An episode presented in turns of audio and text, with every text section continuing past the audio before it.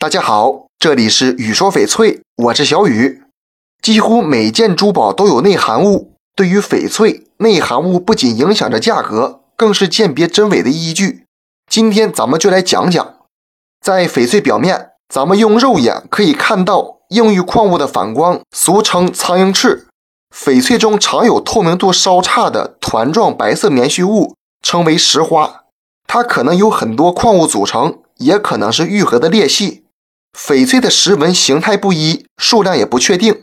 石纹呢，是翡翠在地壳形成的过程中受到地壳运动，在地幔中形成的，在翡翠断裂后又经几千万年自然愈合，所以石纹不会影响翡翠的使用和质量。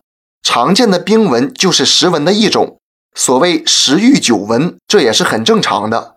而裂纹不同，它是未经愈合的裂隙，对翡翠的品质影响很大。正常光线下肉眼可见，大家在选购时呢，可以用手刮擦翡翠表面，没有跳跃感，只有隐约阻力的就可能是石纹，有明显跳跃感的基本就是裂纹了。